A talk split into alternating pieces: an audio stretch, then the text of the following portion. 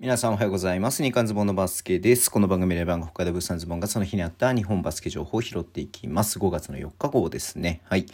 今日ね、あの B1 の試合やってましたけれどもね、YouTube の方で話してますので、ぜひそちら見ていただければなというふうに思いますね。面白い試合が多かった。7カードだけでしたけれどもね、面白い試合が多かったなというふうに思って見てました。で、ニュースはね、特にないんですけれども、ダブルリーグのね、オールスターが、もうこのね、今日5月の4日と明日のね、5月5日にね、えー、2日間にわたって行われるということで、今日はね、まあ、ゲーム、ゲームじゃないと、 Day one っていうことだったんで、まずフレッシュオールスターをやって、ていました。でね、フレッシュオールスターで、えっとね、富士通レッドウェーブの赤木里帆選手が、まあ、12点で、えっとね、あの、MVP か、うん、を獲得したということですね。うん。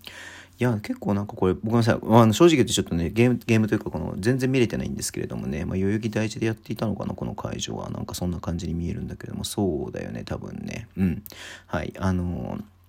あ、ごめん、代々木第一、代々木第二でね、やってたのかなって思うんですけれども、はい。いやー、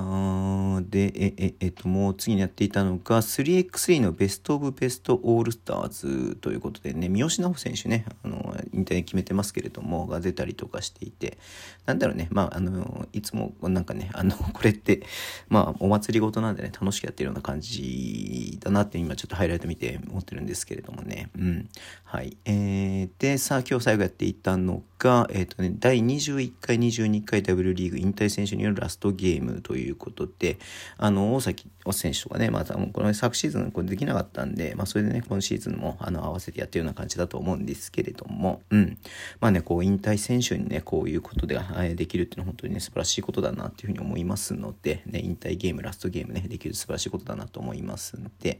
応援続けていってほしいなっていうふうに思ってます。